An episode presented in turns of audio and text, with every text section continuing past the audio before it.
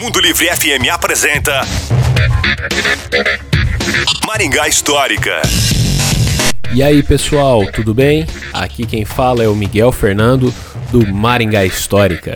Vocês conhecem a história do Banks que fica ali na Avenida Cerro Azul? Vamos lá. No final da década de 1970, a Praça Pedro Álvares Cabral era uma simples rotatória gramada e com árvores. No início da década seguinte, o espaço foi urbanizado e se tornou uma praça de patinação. Depois, ela passou a ser ocupada pela prática do skate e ficou popularmente conhecida como Banks.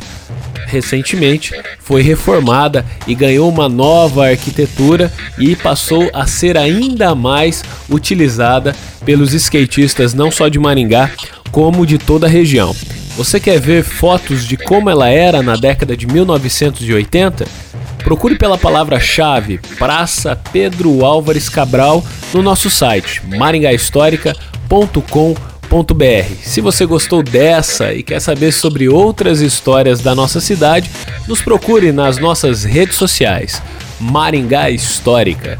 A história em tudo que vemos. Você ouviu? Maringá Histórica. Com Miguel Fernando.